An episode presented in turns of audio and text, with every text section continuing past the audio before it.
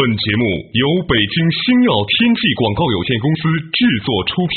山海如此多娇，引无数英雄竞折腰。数风流人物，还看我是梁冬。大家好，我是吴伯凡。两个男人孕育五年，梁冬、吴伯凡帮你坐着打通经济生活任督二脉，东吴相对论。好戏马上开场。坐着打通经济生活任督二脉，大家好，欢迎收听今天的东吴相对论，我是杨东，对面依然是二十一世纪商业评论主编吴伯凡，伯凡你好，大家好。屈指算来，我们这个节目啊，它两年多播出了。嗯，刚录这个节目时候是 iPhone 刚发布，现在已经是 iPhone 四了嘛？对呀，我觉得幸好咱们做了这个节目呢，老了之后啊，如果有机会再听回来呢，大概能记住两千零七年、零八年、零九年、一零年我们干了些什么事儿，嗯，大概那个生活怎么样。否则的话，这弹指一挥间呐，生活过得太快了。你必须得做点事儿，要不然是你会发现春梦了无痕呐。啊，嗯，你想一想哦，前几年做了什么东西是吧？想一想前几天还是对抗千年虫呢，嗯，前几天而已啊，这十年就过去了。嗯这十年都有些什么值得留下的呢？没什么，除了留下了一个大家都开始了解什么叫通货膨胀。嗯，是什么原因导致了目前的全球性通货膨胀？什么是输入性通货膨胀？为什么说对通货膨胀的预期也会导致通货膨胀？经济链条上的某个环节的细微波动为什么会放大传导到整个经济领域？通货膨胀会影响未来的经济增长吗？欢迎收听《东吴相对论》，本期话题：通胀进行时。我们会发现说，这十年来好像表面上有钱的人越来越多，很多人以前觉得一百万是个非常非常庞大的数字，现在你但凡你在北京有一套房子，你都是百万富翁，嗯是吧？对。以前呢，就是大城市在这样，现在二三线城市的人也发现，以前单位分那套房子，现在也能卖几十万、上百万了，嗯几十万，这对于很多的朋友来说，尤其是二三线城市的朋友来说，以前就是说非常非常遥远的事情，对，对吧？现在觉得也可以接受，嗯。啊，所以呢，当全部的人都把自己的这个心量放大了，嗯觉得几十万、一百万不算是太大的钱的时候，嗯我觉得这就意味着一些东西来了，嗯，一些统计数字啊，一些新闻啊，其实好多都是旧闻，嗯。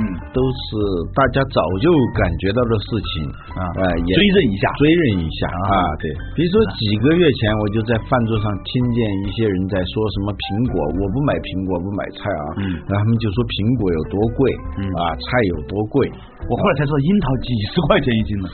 我那天说，我老婆给我两颗樱桃吃，赶紧吃一下，这好几块钱呢。嗯 本来给儿子吃，儿子不吃，就说别浪费了。嗯，我忽忽然一下发现，什么时候一粒水果都到几块钱的地步了？啊，那是樱桃，那个苹果早就到了一个苹果和几块钱的程度了。太恐怖了！在我们的印象当中，好像是一筐苹果才几块钱的地步。啊，十一月十一号，国家统计局刚刚公布了一组数据，说什么呢十月居民消费价格指数就 CPI，对。同比上涨百分之四点四，年内首次突破了百分之四，创二十五个月的新高，就是两年多的时间里头它是最高的。与老百姓密切相关的菜价上涨了百分之三十一，这是蔬菜，水果呢上涨了百分之十七点七，总体的呢就是食品价格是百分之十点一。这说明现在什么呢？现在就别吃菜了，回家吃水果沙拉。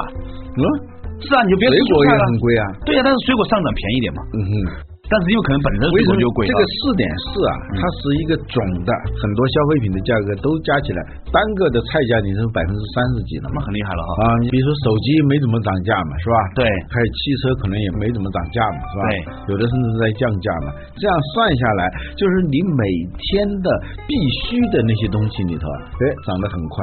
所以我你你看，当今中国生产手机的厂商已经没有几个了，都死的差不多了。你想想看，成本在上涨，人工在上涨，但是手机这一类的东西的价格在往下掉。你现在可以看得见的，基本上只有不多的几个类别的东西是没有涨价的。嗯嗯手机和电视机算是其中的，是吧？嗯那他们的压力肯定就很大喽。嗯。所以呢，通货膨胀实际上在这些数据公布之前，我们已经感受到了，那些买菜的老大娘们，其实比那些经济学家要更敏感、更准确的把握到经济的脉络。啊，经济学家嘛，就是到所有事情发生之后呢，用他的理论来解释一下这么一些人，是吧？嗯你如果能真的真能预测的话，那中国的很多经济学家应该很有钱才对。嗯，道理是这样吗？就是如果你真的预测的话，那么很多的中国经济学家应该在二十年前倾尽全部家产，嗯在北京二环以内嗯。买房子，或者上海内环买房子。我认识了一个著名的股评家，我就不说他是谁了，对，他是被套牢的最狠的嘛。这说明他也没有什么太多内幕消息，是吧？说回来呢，就是说通货膨胀这个事情呢，我前两天碰见一个物理学家，他跟我说一个很有趣的事儿。他说啊，以地球上中下前后左右看各个星球呢，发现所有地方的星球都在离地球远去。嗯那说明什么呢？说明这个整个宇宙啊，处在一个巨大的膨胀过程当中。嗯，那我当时就说，那说明这个通货膨胀是属于宇宙的法则了。他含笑点点头。那现在看过来呢，大而无外，小而无内啊，天人一体啊，我们都讲这个天人合一是吧？既然宇宙有这样的法则，人之间也必然是这个样子的。你理解我意思吗，老吴？所以呢，就是说，我想问一下，你觉得这次的通货膨胀的原因是什么？除了外界大家讲的所谓的输入型通货膨胀，你给大家解释一下什么叫输入型通货膨胀，然后我们再分析一下还有哪些因素导致了这一次的通货膨胀。一般的解释呢是以下几种因一个呢是全球范围内的货币的那种宽松政策蒸发，大量的蒸发，为了刺激低迷的经济，对。大量的水就放出来了，嗯。是吧？这是经济学最基本的常识，只要多发货币就会引起通货膨胀，是吧？嗯。最主要的是呢，国外不是中国一家，就全球性的，因为金融危机是全球性的嘛，嗯，都在增发货币，这样就会导致这个输入性通胀。我就想问一个问题咱不是货币流通还不自由吗？外国的美元它怎么能够就输入成为中国的这个通货膨胀了呢？因为多发货币以后，导致国外的一些大宗商品价格的上涨。哦啊，比如说玉米，比如说化肥这些生产要素，这些作为原材料的东西一涨的话，其他的产品它就一定会跟着涨。对这是一种输入性通胀。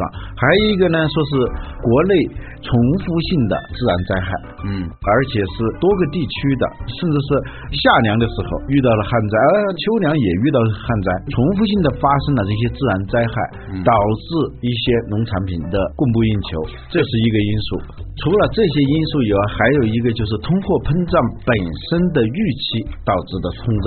现在就出现了所谓的囤积族啊、嗯团购族啊。囤积族呢，就是说他一年用不了几管牙膏，他怕今后越长越高的话，尤其那家庭主妇洗衣粉、牙膏什么什么，然后吃的东西啊，恨不得再买一个冰箱，嗯。囤积大量的食品，嗯。本来这些产品是供求啊有一点不平衡导致的涨价，嗯。由于涨价，大家就产生了对通货膨胀的预期和恐慌，那么就购进更多的现在目前并不是急需的这样一些商品。这样就导致这个商品的价格继续往上涨。假设中国有三个亿个家庭，嗯每个家庭多买一卷纸，那就三亿卷纸啊。嗯嗯每个家庭多买一管牙膏，就三亿支牙膏啊。嗯嗯那什么概念啊？我觉得做大国的管理者真是很不容易。嗯他每个事情他考虑的就是这一点点东西，在一个巨大的数字下面，它只是放大效应。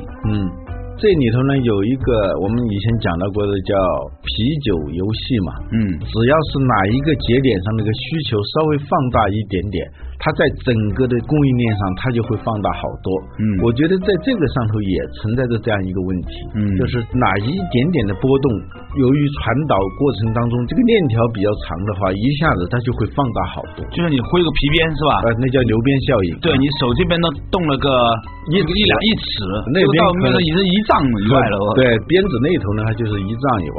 所以通货膨胀除了经济的因素以外，它有一些就是人心的心理的因素，是吧？对，而且这个心理因素反过来又作用于经济因素。对啊，它变成实实在在的那种购买需求嘛。对，所以呢，现在无论是民间还是官方对通货膨胀都非常的关注。嗯尽管国家统计局出来说全面通胀时代并没有来临，我们也这么相信。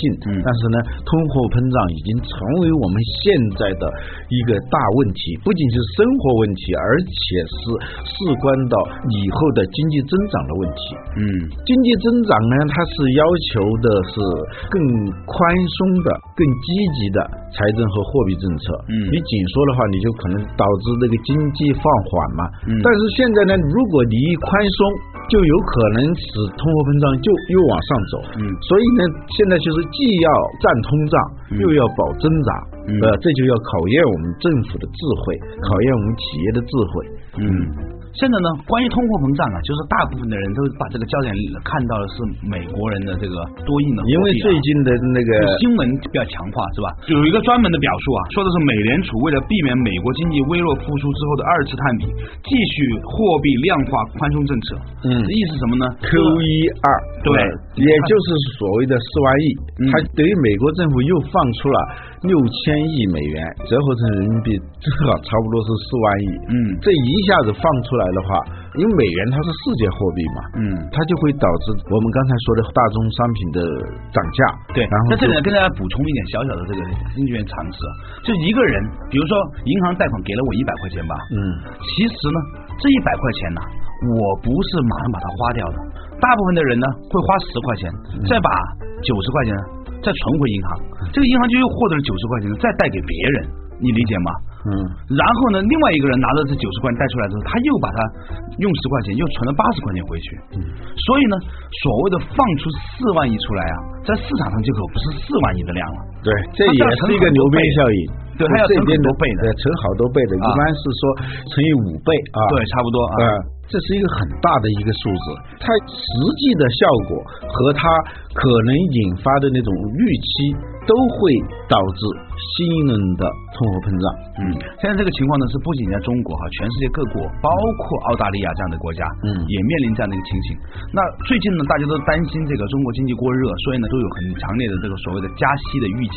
嗯前两天呢已经公布了一个消息呢，就是要提高银行准备金率嘛。嗯啊，这个银行准备金率呢，其实是一个货币紧缩的一个方法啊。嗯，简单的说，你银行本质上是个贸易公司，对它就是把钱买进来，对然后再把钱卖出去。对，买进来的就很低的利率啊，对，就存贷利差，对。这就是它的利润，是吧？过去呢，银行买进来多少钱，尽可能的把这些钱都卖出去，都放出去，这样它利润就会更大嘛。对。它不可能说它进来了一百个亿，它只放出去二十亿嘛。嗯。但中央银行它要对这些各商业银行它是要有控制的嘛，嗯。你不能够说进来一百亿放出去一百亿，嗯那万一别人要来提款的时候你又没钱了，那已经放出去了嘛，嗯是吧？所以那个为了银行的这种安全，这是一个从来就有的一个规矩，就是要存款准备金率，是吧？对，啊，就是说呢，你这一百亿里头，你要多少亿是不能动的，要放在这儿的。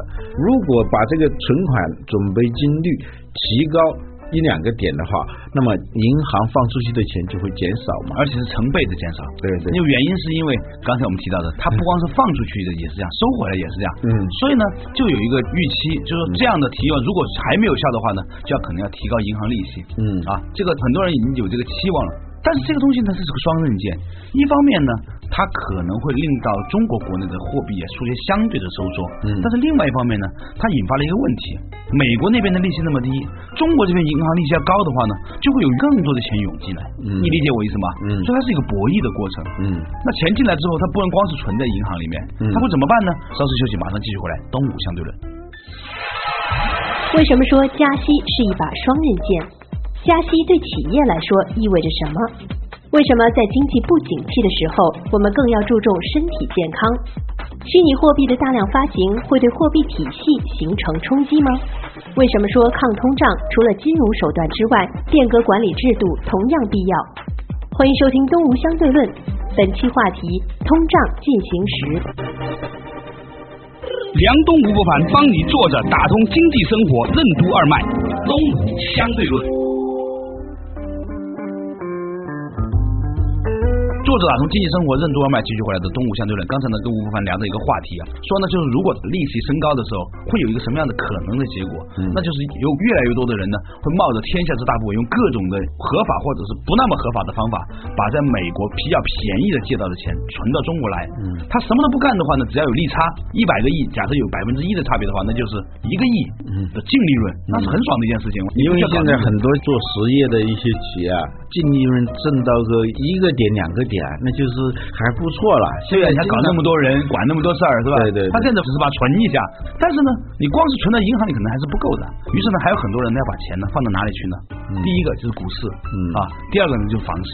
嗯所以我觉得说，现在很多人都认为这个央行加息会导致这个货币的减少，其实不见得的，嗯它会导致国内货币减少，但是它同时加强了对国际热钱的吸引力。所以呢，好多专家都在说这是双刃剑嘛，对一定要慎用。对无论是在这种宏观的经济调控，还是在企业管理当中，好多工具啊，它实际上都是双刃剑，我们一定要慎用。嗯啊而且呢，从另外一个角度上来说，大家一定要珍惜现在手头这份工作。嗯因为如果加息的话哈，那整个社会成本加高的话呢，企业主倾向于不扩张。嗯不要觉得说，哎，现在这个工作很辛苦啊什么的，不要随便抱怨。嗯而且呢，不要觉得说自己的工资还不够高，你去跟老板提说我要加人工的时候呢，很可能面临的不是加人工的问题，是整个工作都没有的问题。嗯我觉得对于年轻人来说，现在有一份工作可以保持着学习，只要能够 cover 住自己的生活，嗯其实应该好好的珍惜，做好自己的工作本身，这很重要。嗯，我们这个节目当时一开播的时候，就是所谓的冬天。嗯，我们还做过东播这样话题，呃，对吧？东播话题啊，后来呢又谈到什么回暖的问题，后来一下子又是房价跌到很低的时候呢，又要怎么怎么的鼓励大家去买房，后来一下子呢不到一年的时间，房价又疯涨，嗯。现在呢又面临着经济放缓和通货膨胀的这种双重压力，这种呢通常称为滞胀，是吧？嗯有些经济学家说中国目前滞胀的可能是不大的，嗯但是呢我们要记住一点，嗯要判断我们现在的生存状况，要把握一个原则，我们是处在一个不确定的时代。嗯你很难用一种现行的方式来思维你所处的这种状况，无论是企业也好，还是个人也好。嗯。另外一个，我觉得跟大家提醒的一个话题啊，嗯就是什么呢？多多少少啊，自己一定要学一些保健的知识。因为为什么呢？在心理压力变大的时候呢，其实整个的身体的压力指标会变大。嗯我们现在在关注这个 health care，就是我们的叫健康管理这个领域的时候啊，发现一个很有意思，这个典型的反周期的一个行为。嗯我们之前读到一份来自于这个国际上的一份基金的报告，嗯说每一次经济开始陷落的时候呢，或经济放缓的时候呢，整个的国民的身体素质也在变差。嗯对健康和疾病的这种需求反而在放大。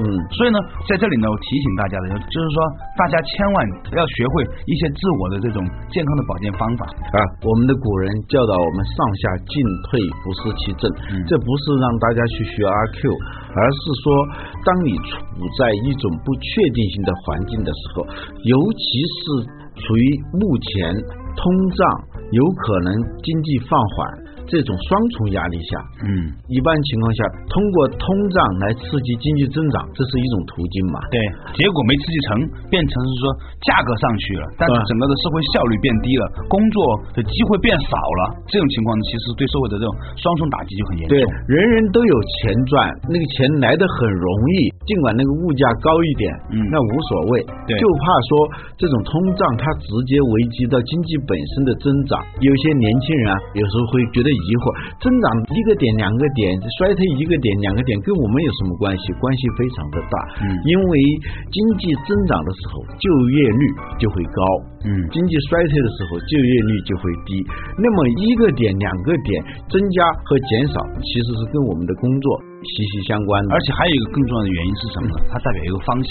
嗯你不要看它是一两个点的差别，而是说它代表着说明天可能会更好，或者明天可能会更坏的这样的一种心理预期。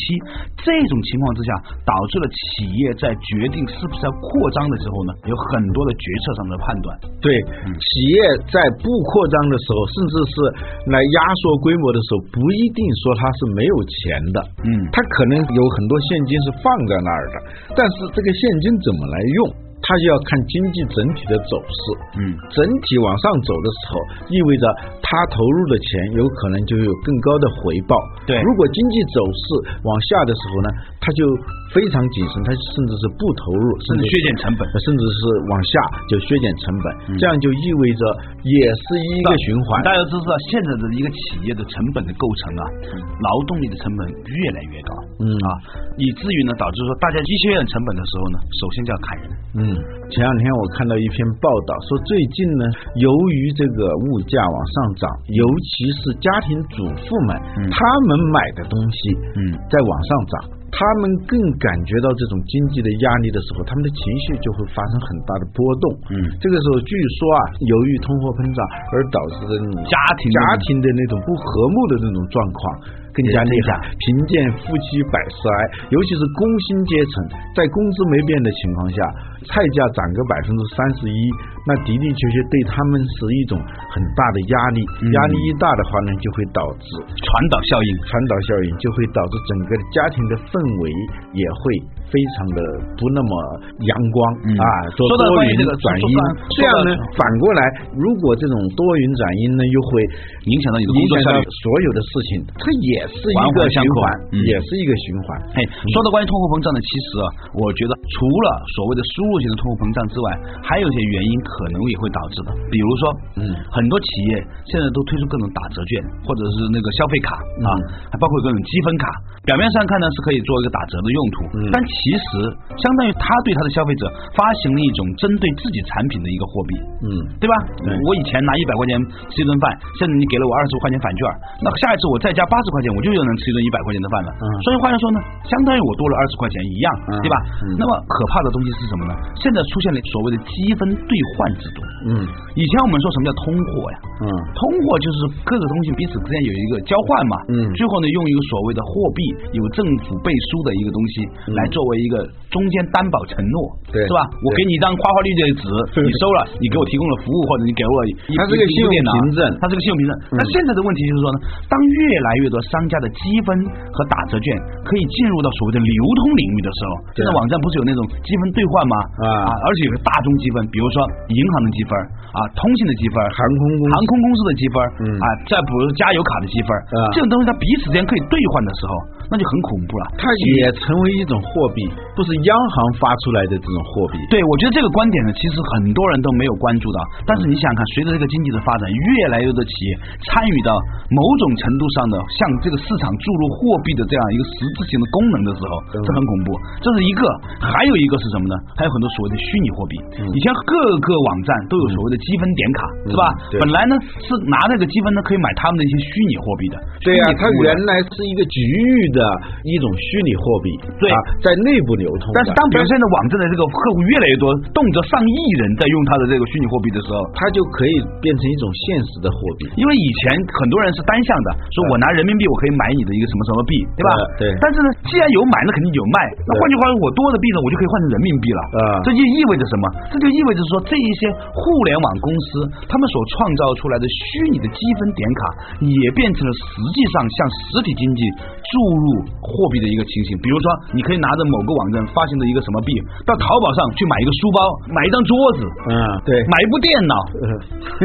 那这个时候就相当于我手上拿着那么多钱去买了哦。那天我发现我的其中一个邮箱一下子有那么高的积分，我平时不关注这些东西。啊这积分可以干嘛呢？哎，我发现我还可以买不少东西了，甚至换机票什么的，是吗？呃，对对，实际上这种虚拟货币啊，对现实经济的一种冲击啊，过去因为它量很小，可以忽略不计，现在越来越大了。所以是马化腾他们作为对用户的赔偿，每个用户赔偿四十个 Q 币，对我不用这种东西的人来说呢，你不觉得是个价值？不不觉得是个价值，但是有的人他是接受的。对呀、呃对于用的人来说，我本来要花四十块钱去买的，呃现在呢，你给我之后，你相当于凭空我就少花了四十块钱，那我在别的地方就可以多花四十块钱，对对这就是一个蒸发的货币。嗯所以呢，我想在这里讲的就是说，其实下一个可以预计的，包括整个国家的货币管理体系啊，嗯会对所有的积分、打折券进行一个统一的管理，嗯包括通兑通换，因为它实际上来说，它已经对实体经济的这个货币发行量是有影响的了。对，还有一个问题，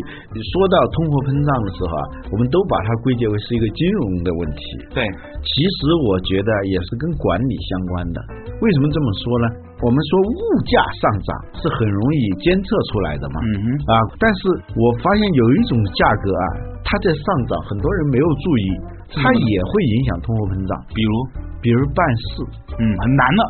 嗯，对啊，过去呢是用一条烟搞定的事情，现在呢，要一要要两条烟、三条烟，啊过去用两条烟搞定的事情，现在要一盒冬虫夏草。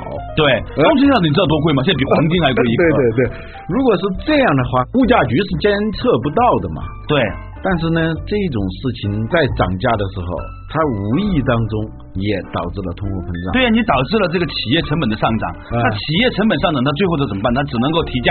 就以前的企业，我是一个生产苹果酱的公司，现在苹果上涨了，我可能苹果酱的价格提高，呃这个是可以看到的。呃但是呢，苹果如果没有上涨，一个链条，我要搞定一件事情，我盖一个章的成本上涨的时候，它最后也会反映到苹果酱的价格上面上涨。对所以呢，就是我觉得你提到这个东西啊，就是说我们整个社会管理成本的提升，呃整个社会管理每一个渠道、每一个环节的成本摩擦系数在增加的时候，摩擦系数增加就意味着成本的增加，对啊。成本的增加就无形当中它提高了整个运营的费用。对呀、你不办企业，但是你要办一件自己的事情，对呀、那你也是。你看个病，你进个幼儿园啊。是吧？你本来是一年抽十条烟，办一个事情过去再加两条烟，哎，现在发现要十条烟。对呀、过去你不消费冬虫夏草的，对呀、而你现在就必须要作为一个购买者，无形当中这些被购买的物品，它的价格就会是上涨。对，因为购买的人多了嘛。嗯对。再比如说更简单的一个例子，